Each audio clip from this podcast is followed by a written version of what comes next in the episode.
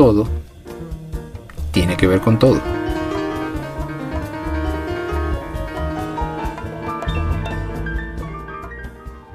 Hola, hace eh, unos podcasts atrás estuvimos conversando sobre la puntería, ¿te acuerdas?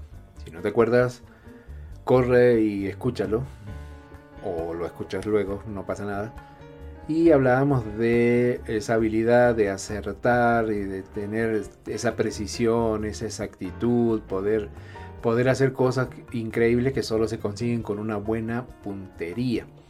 Ahora, eh, como no todos somos habilidosos y tenemos esa, esa, posibilidad de ser tan este, justos en nuestros intentos, eh, también podemos hacerle un homenaje a todo lo contrario, es decir, a los que no tenemos buena puntería o en todo caso a los que mm, cometemos errores, eh, metemos la pata o como se diga en el país que tú me estás escuchando. En todo caso, nunca eh, pasaremos a la historia por nuestra torpeza, por cometer errores, salvo que los errores sean importantes. Es decir, no está todo perdido. Si eh, te sientes un fracasado, fracasada, eh, tranquilo, porque es cuestión de que si, si vas a hacer algo mal, si lo haces lo suficientemente mal, en una de esas consigues esa fama tan esquiva que eh, vienes persiguiendo desde hace tiempo. A veces un error, el, el, tema es cómo medir si tu error es importante o no, porque de todas maneras es un error Equivocaciones, nos, eh, equivocaciones cometemos desde que nos eh, levantamos hasta que nos acostamos, e incluso estando acostado también podemos equivocarnos. Y vivimos, eh, estar vivo implica un alto riesgo de cometer errores. después se pagarán precios o no, dependiendo del error que cometas. Pero a veces lo interesante de esto es que mm, si tú cometes un error, en ese momento no tienes la posibilidad, y eso es lo interesante, por lo cual te animo, hermano, a que sigas cometiendo errores. Lo interesante es que mm, no logras descubrir si a través de un error tuyo podés cambiar el curso de la humanidad, una cosa así, imagínate. Tampoco es cuestión de que te pongas a, que se te eh, exageres con el ánimo y ahora te sientas que vas a cambiar el curso de la humanidad a cada rato, o sea, de vez en cuando un error está bien, pero no abuses tampoco, porque de esto ocurre muy poquitas veces. Tan poquitas que quedan grabadas en la historia. Entonces, mm, vamos a eh, meternos, te invito a que me acompañes en un viaje en la historia, que es el lugar más apasionante en el que encontramos explicación a todo y encontramos eh, finalmente lo que somos o por qué somos como somos, todo tiene que ver con la historia, que no es el nombre de otro podcast, me refiero que todo tiene que ver con todo y en la historia es el lugar más este, abundante de ejemplos donde podemos eh, buscar estas relaciones. ¿Que no me crees? Bueno. Mira, te voy a hablar de algo que sucede en Sarajevo en 1914 y tú me dirás que no tienes idea ni por dónde queda Sarajevo ni qué podría haber pasado en 1914.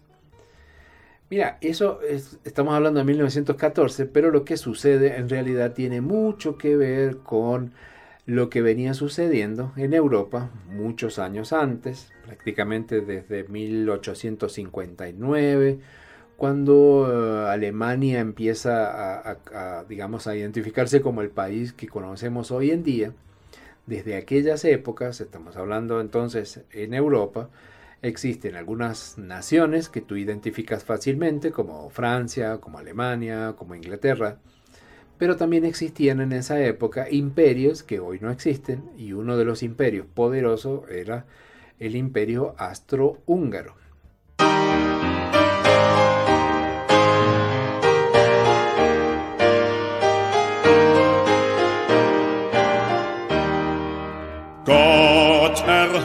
Vamos a hablar seguramente en otro podcast, si me lo pides. eh, qué tan fuerte era este imperio, eh, cuáles, eh, digamos, cuáles son las batallas entre quienes peleaban en esa época. Toda la cuestión era pelear, por eso son los imperios.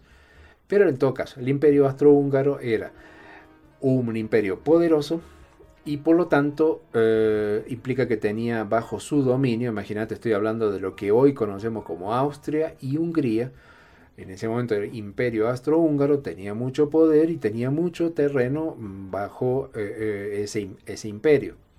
Ahora, tener mucho terreno bajo ese imperio, como les pasó a los romanos, imperio romano, no quiere decir, en este caso, te diría que el tamaño importa, porque no quiere decir que mientras más grande sea tu imperio, por si tenías eh, pensado de algún día de estos convertirte en un dictador y querer tener un imperio, si la idea de tener un territorio muy muy grande no necesariamente es una buena idea, porque tener un territorio muy muy grande, podemos hablarlo en otro podcast, implica muchas dificultades también, que van desde lo logístico a dificultades que si vas a dominar un territorio tan grande, quiere decir que vas a dominar pueblos que pueden ser muy diferentes entre sí y no los podés matar a todos porque los necesitas pero vas a, incorporar, vas a tener un problema de que tenés distintas culturas, distintas religiones puestas dentro del mismo barrio que tú estás dominando. Y esas cosas tarde que temprano terminan siendo un problema, porque la gente no se olvida, no importa quién esté dominando, pero los que, los que se quieren se siguen queriendo y los que se odian se siguen odiando, aun cuando todos formen parte de un mismo imperio y se tengan que poner la misma camiseta a la hora de ir a jugar al fútbol.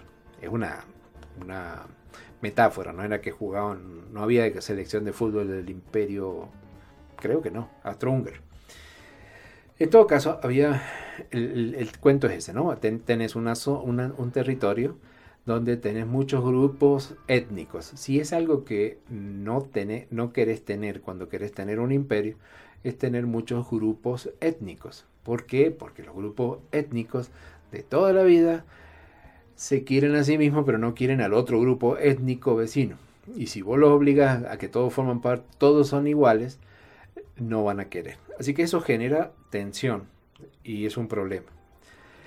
A su vez, cuando tenés muchos grupos así tan diferentes entre sí, no faltan los vecinos interesados y metidos que van a apoyar a alguno de estos grupos. Este era el caso para el imperio, para el imperio austrohúngaro con los rusos y con los alemanes, con Rusia y con Alemania. ¿Por qué? Porque Rusia y Alemania apoyaban a alguno de estos grupos que estaban sometidos dentro del imperio austrohúngaro para aquellos años. Particularmente en lo que, bueno, hoy ya la reconocemos nuevamente, pero en lo que en aquella época era Serbia, había mucho, eh, Serbia digamos era como el, el último lugar que vos elegirías para ir de vacaciones, porque no era precisamente un sitio eh, libre de tensiones, porque era un sitio donde había, primero que había muchísimos grupos radicales, que dicho así suena como elegante, un término muy político, pero radicales quieren decir eso, que son capaces de cualquier cosa, un poquito violentos, eh, y, pero no era uno, eran muchos grupos. Eh, algunos peleaban porque querían ser libres, como pasa normalmente cuando te obligan a ser parte de un imperio, entonces no aparecen grupos que y dice, ah, yo quiero ser libre, y otro dice, no, yo quiero ser libre, pero la voy a buscar a la brava, haciendo cualquier acto violento. Y también, ya que estamos, ya que está todo tan complicado, no faltaban los grupos, muchos grupos de anarquistas, que en realidad lo que querían era que no hubiera ningún gobierno, ni de ellos, ni nuestro, ni mío, no me quiero ni a mí mismo, no me pongo una bomba a mí porque me necesito, pero si no se la pongo al que se me cruce. Así que imagínate, un lugar pequeñito lleno de, grupos de estos tipos, donde eh, existen de esas etnias, donde tenés esas ideas mm, eh, mm, extremistas. Y como para darle un poquito de sal y pimienta, tenés una mezcla entre cristianos y musulmanes que de toda la vida no es que se hayan llevado muy bien.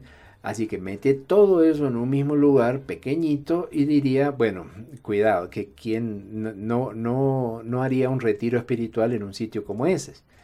Bueno, eso es lo que debió haber pensado el arquiduque Franz Ferdinand. Estoy hablando de un personaje histórico. Porque en, a finales de junio de 1914 por una cuestión que él considera, o digamos el, emperador considera que era estratégica, para tratar de unificar y calmar las aguas, eh, no tiene la mejor idea que mandar al arquiduque, o el arquiduque quiere, quiere ir de visita allá a Sarajevo, eh, en medio de ese, de ese lío. Imagínate, lo tratan de convencer de todas maneras, no se puede ir a otro lado, hay hoteles más bonitos. Y no, bueno, uno se cree que con su sola presencia va a calmar todos esos conflictos. Ya te vas imaginando cómo termina esto. Entonces él decide viajar de todas maneras, viaja en tren. Y entonces, claro, eh, es todo un problema logístico porque dice, va a venir este personaje va a llegar en tren, tiene que ir hasta el, hasta el edificio del gobierno por unas calles, entonces lo que hacen es, mandan obviamente una avanzada, casi lo mismo que pasa ahora, cada vez que viajan los poderosos a otro país, mandan la policía secreta y con una listita empiezan a agarrar cuánto terrorista se, se les cruzado y por las dudas, digamos unos días antes, meten presos a muchísimos terroristas. Salvo que se le olvida de, metir, de, tocar unos señores que se hacían llamar, se reconocían por el grupo como Mano Negra, que eran unos eslavos mm, nacionalistas, o sea, que querían su, su, tierra, y eran un poquito violentos. Imagínate cuando les llega la noticia de que va a venir justamente el arquiduque a la ciudad, lo que hacen es, por donde va a pasar él, arman una fila de eh, alternadito así entre la gente de, estos extremistas y se arman con lo que pueden, con pistolas, con bombas y alguno va a hacer el atentado. Eso era como inevitable. Y era tan inevitable que efectivamente ocurre. Cuando va el, el como el arquiduque, en esa época usaba esos, o se creía muy superior, pero no, no eran carros blindados ni esas cosas, era un carro abierto eh, sin techo y saludando a la gente. Y claro, iba saludando a los terroristas, decía este sí, este no, este sí, este no, y todos le iban midiendo con qué le iban a tirar. Y efectivamente uno de estos terroristas lanza una bomba, pero eh, con, no tiene buena puntería y en lugar de, explotar donde estaba el arquiduque, explota en el vehículo que venía detrás y hiere, o ocasiona daños a las personas que venían detrás. Inmediatamente eh, cuando ocurre este atentado salen todos corriendo, literalmente, y, al arquiduque que bueno, vamos a correr, lo sacan rápidamente de ahí y eh, le, recomiendan, bueno, que lo que vos le recomendarías a cualquier amigo, tomate el tren, por favor, andate porque esto está complicado, digamos, como mínimo. Pero el arquiduque, que se, ve que no leía las noticias, no veía televisión, porque no había televisión sobre todo, eh, en lugar de huir como correspondía salvando su pellejo, lo que se le ocurre es, dice, no, yo me, antes de irme lo que quiero es ir a visitar a los heridos, que se lo hirieron por mi culpa, que están en el hospital. Entonces, como si nada hubiera pasado, organizan una caravana de dos vehículos, entonces un vehículo adelante lleno de, policías y un vehículo atrás donde iba el arquiduque y la esposa.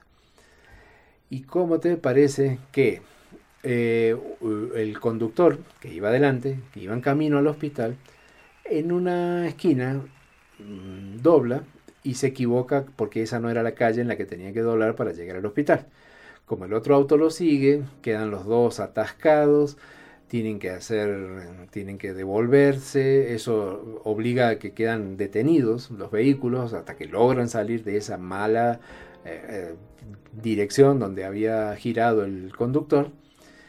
Con, y acá estas son las cosas que pasan en la vida, que resulta que justo ahí donde paran para devolverse, estaba parado, ¿quién podía estar parado?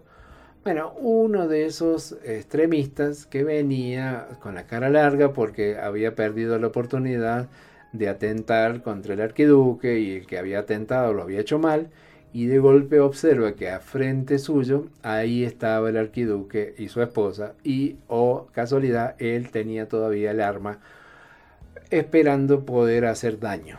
Efectivamente, lo tiene al frente, lo mata eh, o sea, lo hiere en ese momento, muere después y tú dirás, bueno, acá termina un caso, parece un caso policial, eh, lamentable, previsible y esto no tiene mayor anécdota, dirás tú, pero lamento corregirte y decirte que tuvo un poquito de consecuencias.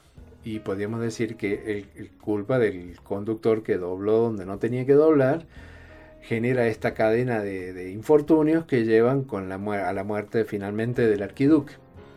¿Por qué y qué sucede? ¿Por qué digo que esto fue un poquito más complicado?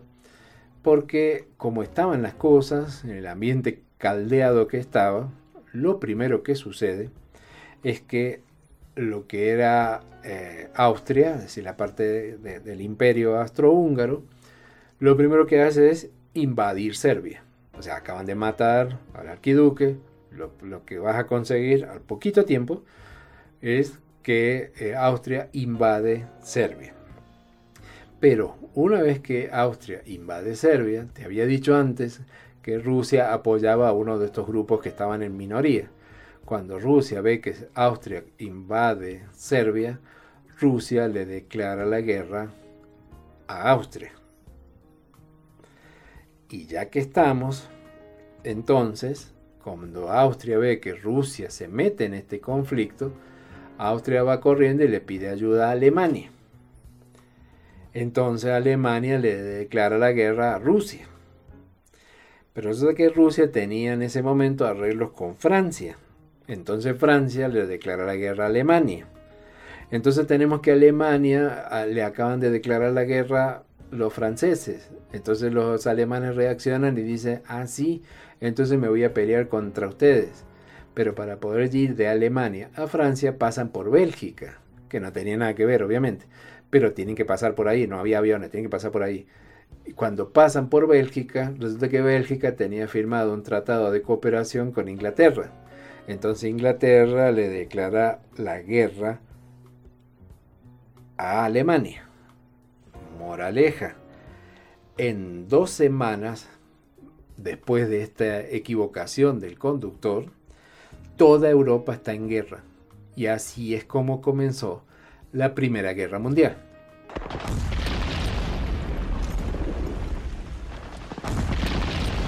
Así que la próxima vez que te quejes porque te han puesto una fotomulta por doblar donde no era, pensa bien en todo lo que puede llevar un pequeño error. Porque al final... Todo tiene que ver con todo.